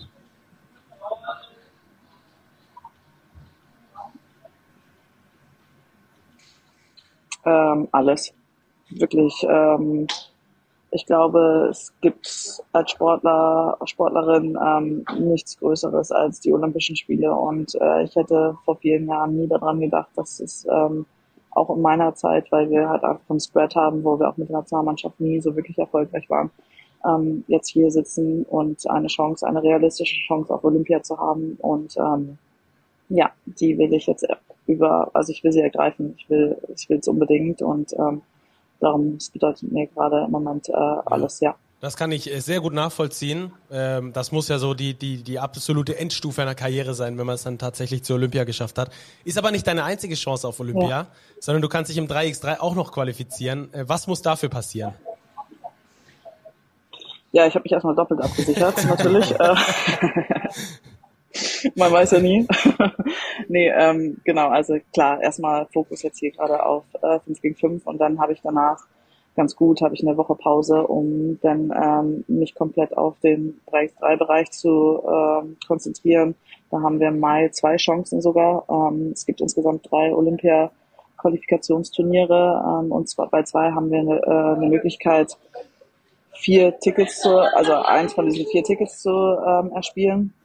Wir sind als erstes in Japan und dann noch äh, in Ungarn was natürlich auch ähm, ein schwierigerer Modus ist als jetzt, wie gesagt, drei aus vier hier beim 5 gegen 5. Ähm, da haben wir, wie gesagt, nur vier Tickets für ähm, 16 bis 20 Teams.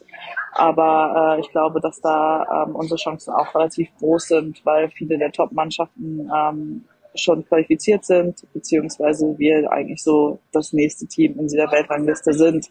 Und ähm, aber es ist schön, also zwei Möglichkeiten zu haben für Olympia. Ähm, was Können nicht so viele von sich sagen. Ähm, könntest du beides gleichzeitig spielen? Ist das eigentlich möglich, zeitlich und vom physischen Aufwand, sage ich mal her?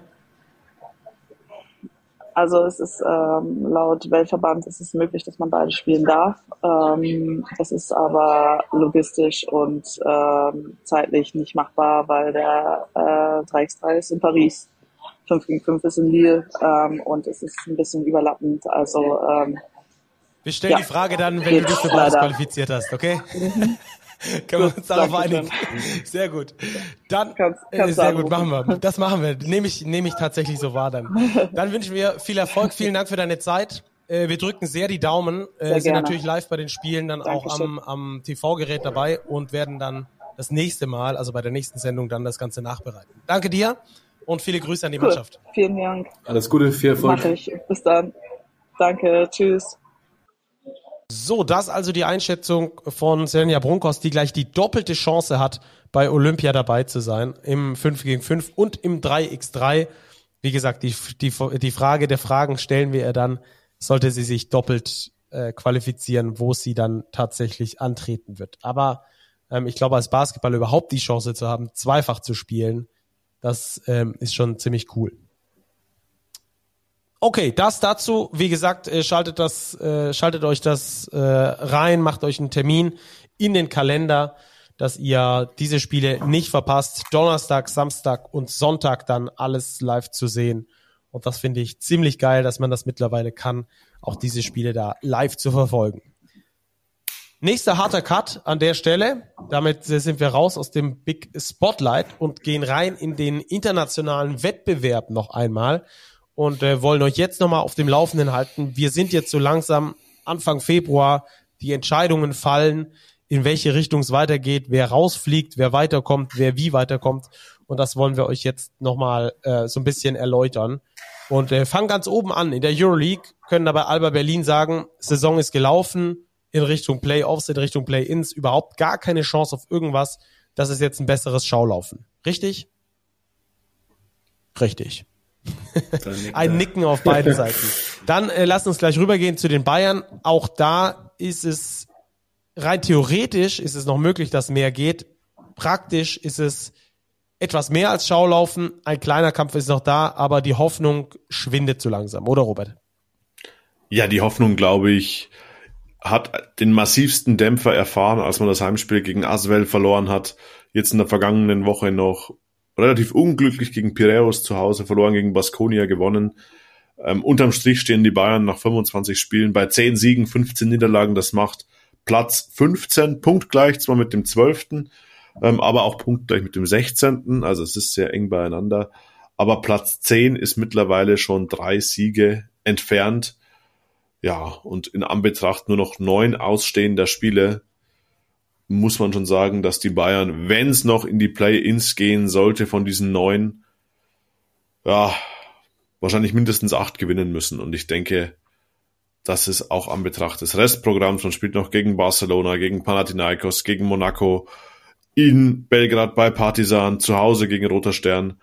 Ähm, das ist schon eine Herkulesaufgabe und ich glaube auch, dass die Bayern akzeptiert haben oder akzeptieren müssen, dass es in dieser Saison zu den Play-ins nicht reichen wird. Eigentlich bitter, weil ja das äh, von den Playoffs, also bis Platz 8 auf die Play-ins bis Platz 10 erweitert wurde, um dann da so einen kleinen Vorwettbewerb zu spielen. Die Cracks unter euch wissen das natürlich schon lang. Ähm, die, die nicht ganz so oft Euroleague schauen, wissen es vielleicht nicht, deswegen nehmen wir die da auch nochmal mit. Robert, was würdest du sagen, warum hat das in diesem Jahr nicht gereicht? Ist, ist, das falsche Wort, weil die theoretische Möglichkeit noch besteht, aber wo siehst du die Probleme bei den Bayern, dass sie es nicht geschafft haben, unter den Top Ten in der Euroleague zu sein? Bisher. Ja, das glaube ich hat viele Gründe und ich, meiner Ansicht nach ist der Hauptgrund, dass man es nie geschafft hat, bisher zumindest so einen kleinen Lauf zu entfachen. Ähm, das war Verletzungen geschuldet, das war spielerischen Unzulänglichkeiten geschuldet. Man erinnere sich an die Auswärtsspiele gegen Tel Aviv in Belgrad zum Beispiel. Das waren weggeworfene Spiele. Dafür hat man aber auch Spiele gewonnen, die eigentlich schon verloren waren. Aber man hat eben nie geschafft, so mal drei, vier, fünf Spiele in Folge zu gewinnen. Das war einfach schwierig in dieser Saison. Das ging los mit sieben Auswärtsspielen in den ersten zehn Partien. Die Bayern sind auswärts schwach, das muss man so festhalten. Sie haben nur drei Spiele gewonnen von 13 auswärts, sind somit ja nach Berlin und FS die schwächste Auswärtsmannschaft in der Euroleague.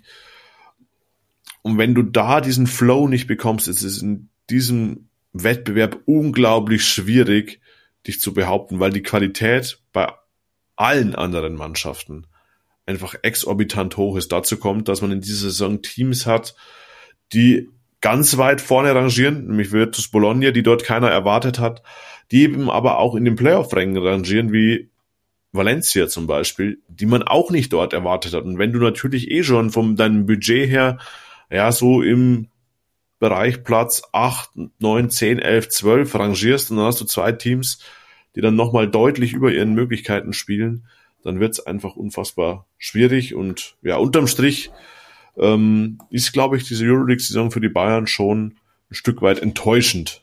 Bis heute 25. Spieltag gesprochen. Mhm. Irgendwie auch eine bittere Erkenntnis, dass dir auch ein Supercoach wie Pablo Laso und ein Königstransfer wie Sergi Baca erstmal nicht helfen, unter die Top Ten zu kommen. Sondern dass da noch äh, mehr passieren muss. Ähm, auch ein bitteres Zeichen ist irgendwie, dass die Bayern in der BWL aktuell zehn Spiele in Folge gewonnen haben. Eigentlich kann man sich nicht so richtig vorstellen, von wem sie gerade gestoppt werden sollen und gleichzeitig in der Euroleague aber eine äh, eher untergeordnete Rolle spielen. Da können wir auch mal äh, ausführlicher in einer der nächsten Folgen darüber diskutieren, ähm, welche, welche Auswirkungen das auch haben könnte auf die BBL, auf die Euroleague, aus, auf die Ausrichtung der Bayern und dann auch langfristig natürlich dann auf äh, die Auswirkungen, die das dann schlussendlich wieder auf die BBL und ihre Clubs hat. Ähm, ganz interessant. Ich glaube, das kann man nämlich aus vielen verschiedenen Perspektiven sehen und könnte eine äh, interessante Folge geben. Ähm, okay, dann lass uns an die Euroleague einen Haken dran machen. Die beiden deutschen Teams wahrscheinlich äh, mit keinen Chancen auf die Postseason. Und ähm, dann lass uns zum Euro Cup gehen. Ruppi, da bist du eher der Experte für. Die Hamburg Towers können wir schon mal rausstreichen. Genau, das können wir schnell abhaken. Die spielen Dienstag 19.30 ihr finales Spiel gegen Umana Raya Venedig. Beide Mannschaften schon ausgeschieden, also da geht's ebenfalls noch um den ersten Heimsieg der Eurocup-Saison für die Towers. Ulm hingegen hat ein wichtiges Spiel vor der Brust. Die spielen auch am Dienstagabend gleiche Zeit, 19.30 Uhr, jeweils zu sehen übrigens auf Magenta Sport, bei Bourg-en-Bresse in Frankreich. Und die haben Platz 4 zu verteidigen. Der Platz 4 ist ja nicht unbedeutend im Eurocup. Vielleicht so immer noch mal kurz den Genau, Modus das ist erläutern. wichtig, ja. der, der ändert sich ja von Jahr zu Jahr und ist immer relativ abstrus beim Eurocup. In dieser Saison ist es so, wir haben die bekannten zwei Zehnergruppen, aus denen glücklicherweise nicht mehr acht Teams weiterkommen pro Gruppe, sondern jetzt erstmal nur noch die ersten beiden pro Gruppe, die direkt ins Viertelfinale kommen. Und die Mannschaften der Plätze drei bis sechs spielen dann Play-ins aus über Kreuz. Das heißt, Ulm als derzeit Vierter der Gruppe B würde auf den Fünften der Gruppe A momentan Besiktas Istanbul treffen. Das ist ein K.O.-Spiel mit dem Heimrecht für die höher platzierte Mannschaft. Gerade K.O.-Modus, Heimrecht darin äh, macht es umso wichtiger, dass Ulm Platz 4, auf dem sie momentan stehen, absichern. Würden sie verlieren und Aris Thessaloniki gewinnen, dann fällt Ulm zurück auf Platz 5, da sie den direkten Vergleich gegen Thessaloniki deutlich abgegeben haben. Aber es gibt zwei große Vorteile für Ulm. Der erste ist, Bourg-en-Bresse ist sicher Erster. Die haben den direkten Vergleich gegen den zweiten, gegen Cluj-Napoca gewonnen. Egal, ob sie verlieren oder gewinnen, die bleiben auf Platz 1. Und Thessaloniki, das ja auch erstmal gewinnen müsste, hat ein schwieriges Spiel, nämlich gegen Dolomiti Energia Trento. Die kämpfen nämlich noch um diesen Play-in-Platz 6. Dementsprechend die Voraussetzungen gar nicht so schlecht.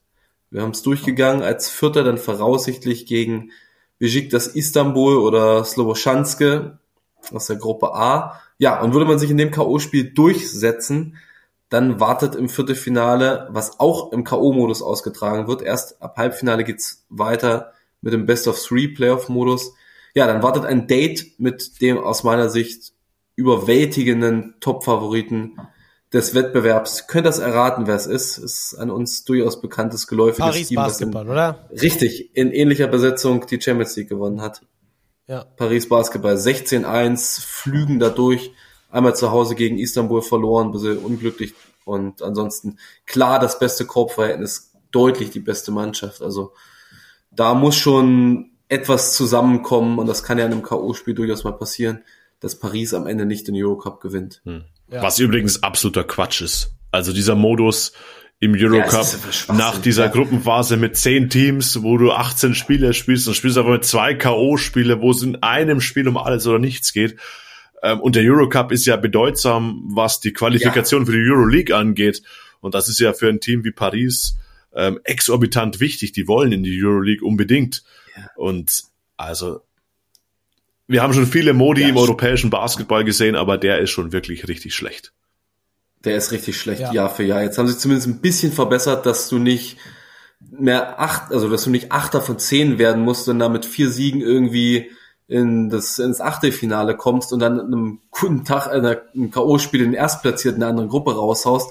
Und es gibt zumindest Playoff-Serien ab Halbfinale und Finale, weil es ja wirklich um was geht. Aber äh, von mir aus macht die Play-ins im K.O.-Modus, wenn es sein muss. Aber ab Viertelfinale so ein Schwachsinn. Aber gut. Ja, äh, wir kennen das.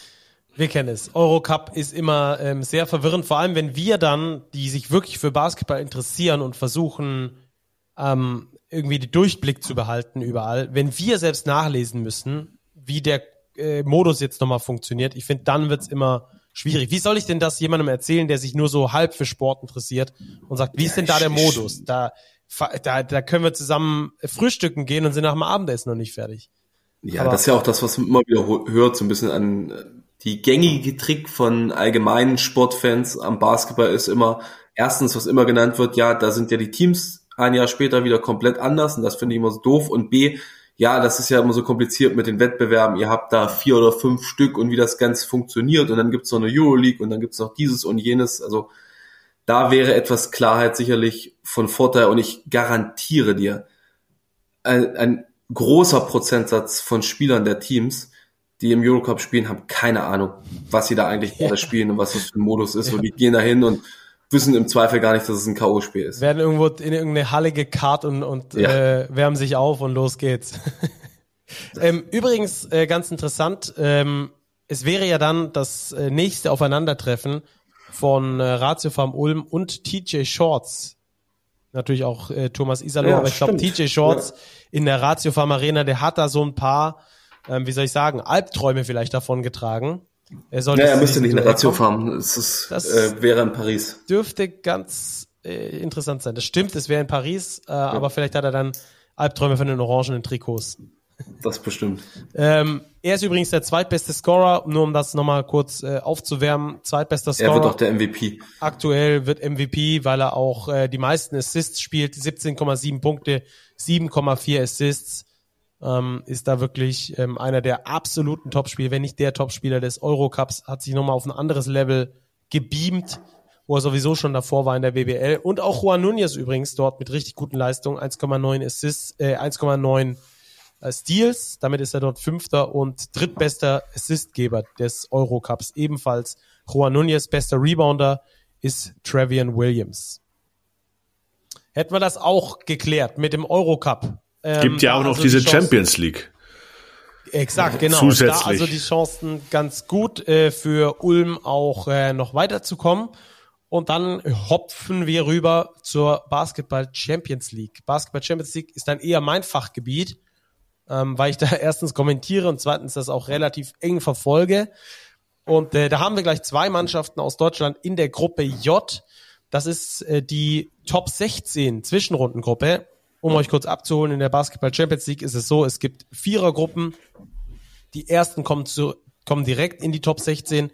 Platz zwei und drei müssen nochmal in Play-Ins, spielen dort eine Best-of-Three-Serie und der Gewinner davon zieht dann ebenfalls in die Top 16 mit ein. Bonn ist erster geworden in der Gruppe, ist direkt eingezogen. Ludwigsburg musste den Umweg nehmen über ähm, die Mannschaft gegen Darusshafaka. Darusshafaka Istanbul, Dankeschön ähm, haben dort ihre jeweiligen Heimspiele gewonnen, in Istanbul verloren, deswegen gab es da eine Best-of-Three-Serie, sind aber auch in die Top 16 eingezogen. So, jetzt haben wir die Telekom Baskets Bonn, Ludwigsburg in derselben Gruppe mit Dijon und mit Galatasaray Istanbul. Bonn hat ähm, das erste Spiel gegen Galatasaray gewonnen. Unter der Woche, vergangene Woche gab es die Partie zwischen Bonn und Ludwigsburg. Die hat Bonn ebenfalls gewonnen. Die stehen also 2-0 und damit an der Tabellenspitze.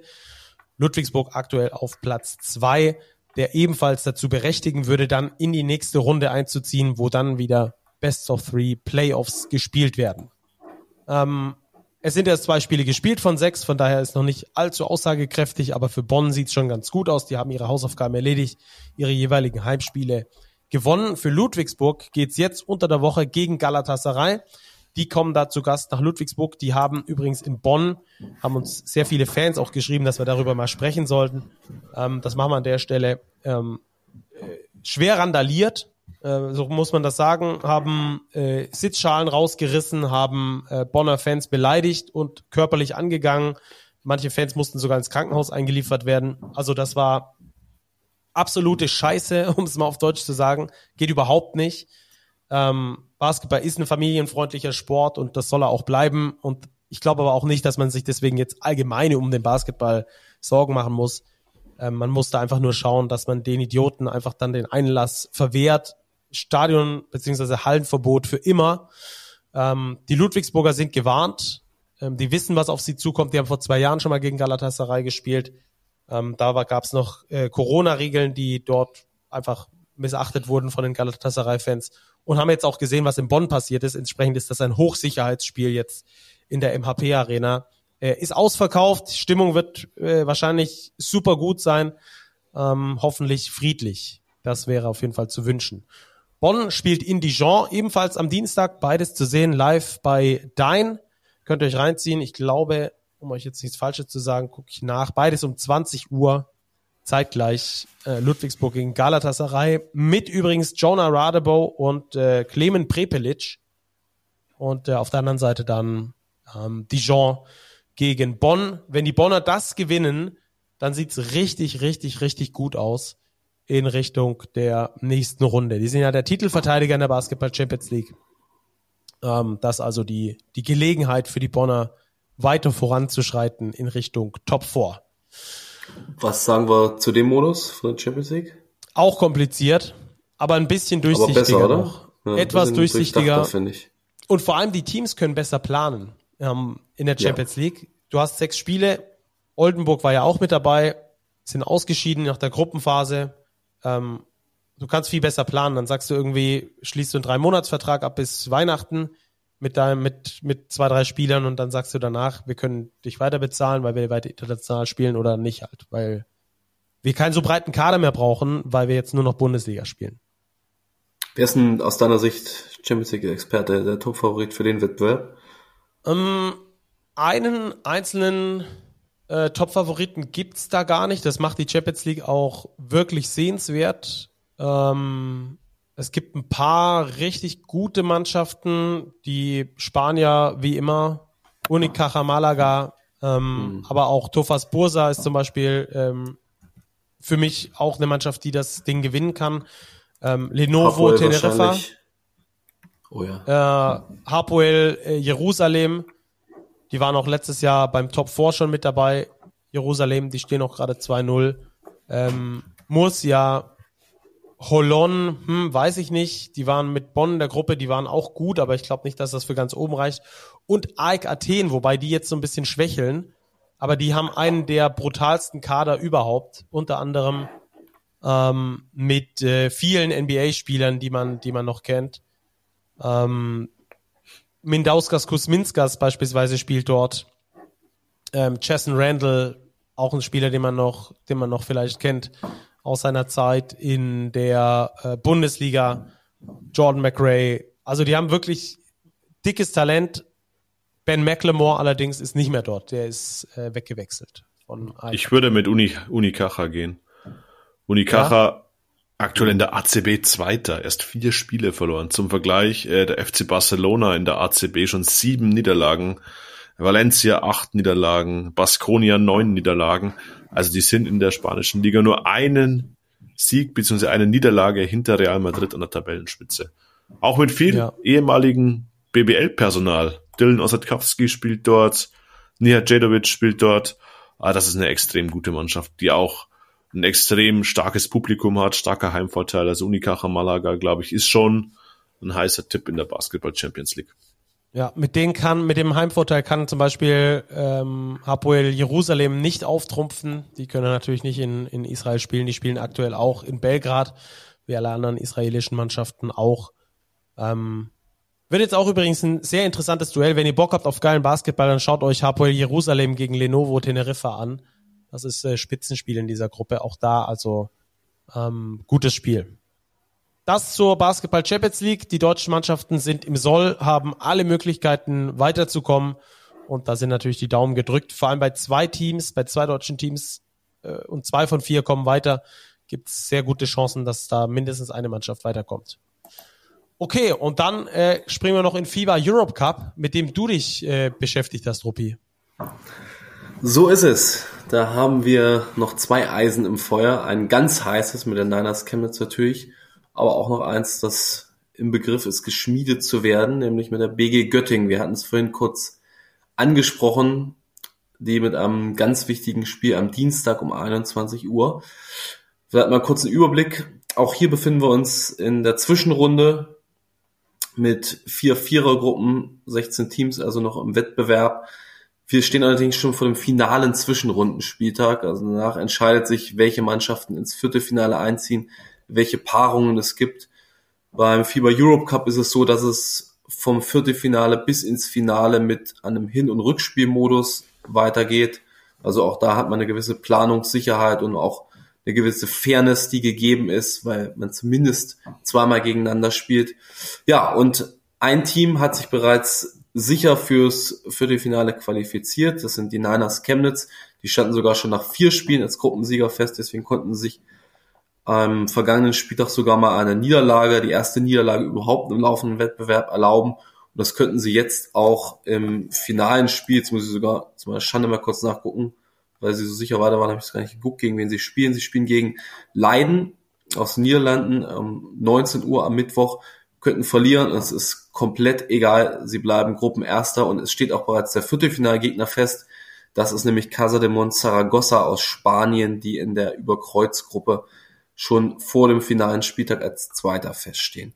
Ja, so einfach ist es in der Göttinger Gruppe ja, nicht. Moment, warte, lass uns noch ganz kurz bei den Chemnitzern bleiben, Ja. denn es gibt zwei Namen, die sehr bekannt sind äh, bei Saragossa, auf die die Chemnitzer dann treffen werden. Nummer eins haben wir vorhin schon mal besprochen äh, im Vorgespräch. Ruppi, du Trey weißt es, oder? Haynes. Auch- Trey Bell Haynes. Trey Bell Haynes, richtig. Ähm, der aber früher bei den Kreilsheimern gespielt hat, eine super gute Saison dort gespielt hat. Und Nummer zwei, Mark Smith. noch einer, Ja. okay. Noch einer. Mark Smith, alter Göttinger. Ja, aber Stimmt. noch einer, der noch bekannter ist, der weltweit bekannt ist, würde ich behaupten. Weltweit bekannt. Ah, I got you. Wir haben- Borisa Simonic. Wir haben. Ah, Auch? Borisa Simonic, äh, Äh, das ist haben- doch der haben noch- Serbe wir haben- mit der ja, Nierentransplantation. mit der. Wir haben, wir haben auch noch Thomas Gielo, ehemals Würzburg kurzzeitig, den kann man auch noch Aber ist die anbieten. Frage, ob Thomas Jello weltweit bekannt Nee, ist. nee, nee. Mit Mitchell Watt sagt mir auch noch irgendwas. Mitchell Watt, Alba Berlin. Jetzt, äh, warte mal, wen haben wir denn als Coach? Ja, wobei ich weiß gar nicht, ob er noch dort spielt. Er ist auf jeden Fall im Roster und hat schon zwei Spiele gemacht im FIBA Europe Cup. Jalil Okafor. Ach, hör mir auf. Ja, tatsächlich. Stimmt, stimmt. Der ist aber, also steht da im Kader, aber im Roster habe ich gar nicht gesehen. Stimmt, weltweit bekannt als großer NBA-Bust. Hätte ich jetzt, genau. Tatsache. Jalil Okafor. Was spielt der noch da, Jalil Okafor? Also er hat auf jeden Fall zwei Spiele gemacht in dieser Saison, aber ich glaube im Qualifying Tournament. Wahrscheinlich steht er jetzt nicht mehr im Kader, aber das wäre natürlich noch sehr nice gewesen. Davon ist auszugehen, dass er mittlerweile da nicht mehr ist. Ja. Aber das ist natürlich, ja, Ja, äh, also ein klassischer, interessant, wie du gesagt was du so in, NBA-Bust, wie bei, äh, ähm, hier, äh, wen habe ich vorhin noch gesagt? Äh, ben McLemore, genau. ja, genau. Nein, er hat es mittlerweile in finanziell wärmere Gefilde geschafft. Nach China. Er spielt jetzt bei, genau, bei den Zhejiang Lions Ah ja, in der okay. CBA und schafft es dort auf überragende, und das ist für chinesische Verhältnisse, für einen Importspieler schon echt schlecht. Zwölf Punkte und sechs Rebounds. Ja, das ist wirklich schlecht. Das ist Ja. richtig schlecht. Das ist aber für die Niners Chemnitz schon ein toughes Los. Also das sind Ja, Ja, auf jeden mit Fall. nominell schon zwei der absoluten Favoriten auch auf den Titel im FIBA Europe Cup, Saragossa und Chemnitz. Wenn wir uns die anderen Mannschaften noch anschauen, Bacece hier aus der Türkei noch ungeschlagen in Ja. der Zwischenrunde, aber sonst Ja, Nürnberg ist in der Gruppe ganz gut weggekommen mit Saragossa, aber würde ich vielleicht etwas schwächer einschätzen, nominell. Ja, und in der Göttinger Gruppe gibt's mit Bilbao sicherlich auch ein spanisches Team, was ein wenig was kann, aber ich glaube, die, die großen Favoriten schon Chemnitz, die Istanbuler und habe mich gedrückt davor, den Vereinsnamen auszusprechen. Und Saragossa, ja. Um kurz einmal noch auf die Göttinger zu sprechen zu kommen. Da ist die Situation wie folgt. Vorneweg Bilbao mit einer 4-1-Bilanz und dahinter der FC Porto und die BG Göttingen jeweils mit 3-2. Ganz simpel, Gewinner bleibt. ja. Also gewinnt Göttingen am Dienstag um 21 Uhr in Porto. Gibt einen Livestream bei YouTube übrigens auf dem Kanal des FIBA Europe Cups. Dann ziehen sie ins Viertelfinale ein und dort ist der Gegner eben, jetzt komme ich auch nicht mehr drum rum, Bashese hier. Başakşehir, Robert, oder? Ba Başakşehir. Robert, hilf ich mir meine, aus. das ist nicht Başak Şehir, das ist der Fußballverein. Ich Ja. denke, das ist Bace Şehir. Başakşehir aus der Türkei, genau. Können wir wieder unsere türkischen Kontakte anzapfen, Ja. um uns das erklären zu lassen. Thema bei Simovic, glaube ich, muss ich Aus, mich aus, auch korrigieren. Aus Kolegi übrigens auch, nicht aus, aus Istanbul. In Sachen Borisa Simanic, glaube ich, muss ich mich korrigieren. Diese Saison noch nicht für Saragossa gespielt. Vergangene Saison Okay. dort gewesen. Aber das nur Ja, nebenher. gut, dass er die Saison da nicht gespielt hat, ist ja nachvollziehbar. Dann, äh, Ruppi, nimm uns noch ganz kurz mit ins System des FIBA Europe Cups. Wie geht's da weiter für die Mannschaften? Da, da hat aber einer nicht zugehört eben. Hast du schon gesagt? Robert, habe ich schon gesagt? Ja, natürlich. Für Mit Hin- und Rückspiel, Hin- und ne? Rückspiel bis ins Finale. Göttingen Okay. hat ein Duodai-Spiel vor der Brust. Chemnitz trifft auf Saragossa. Ja, das hatte ich mitbekommen. Göttingen Ja, okay. Duodai-Spiel gegen den FC Porto. Ja, Müssen, glaube ich, mit sechs Punkten gewinnen. Nee, ist kein Duo da spielt. Siehst du, der, der, der Häusel hört auch nicht zu. Beide eine 3-2-Bilanz. Ja, egal wer gewinnt, derjenige kommt weiter. Okay, unterschreiben wir so. Es ist schon spät. Wir haben 23 Uhr 27. Ja. Das nur Genau. der Transparenz halber. Okay. Ähm, dann hätten wir jetzt Europa auch noch für euch abgehakt, damit ihr wisst Bescheid, wann ihr wie einschalten müsst. Eigentlich läuft die komplette Woche über Basketball, wichtiger Basketball in den verschiedenen europäischen Wettbewerben und äh, eben auch in der olympischen Qualifikation der Frauen. Ähm, und am Wochenende ist dann schon wieder BBL. Also ich glaube, wer es ernst meint, hat die Möglichkeit, diese Woche so an die, ja, würde ich sagen, 15, 16 Spiele mit deutscher Beteiligung und BBL dann äh, zu gucken. Also ihr habt was zu tun, liebe Basketball-Freaks.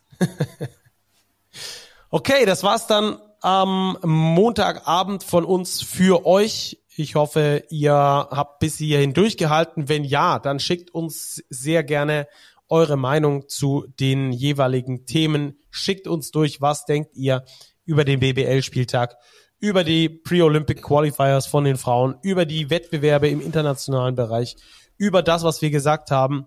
Schreibt uns gerne, unsere DMs sind offen oder ansonsten auch an den Big-Kanal oder an podcast.big-basketball.de. Wir sind erreichbar und antworten gerne auf alles. Ja, dann vielen Dank euch beiden. Vielen Dank euch zu Hause oder beim Einkaufen, beim Joggen, beim Duschen, beim Kochen, wo auch immer ihr uns gehört habt. Und falls jemand das Radieschen-Rezept möchte von den gepickelten Radieschen, dann dürft ihr euch auch gerne bei mir melden. Macht's gut und äh, wir hören uns. Bleibt sportlich. Ciao, ciao. Bis bald. Ciao, ciao.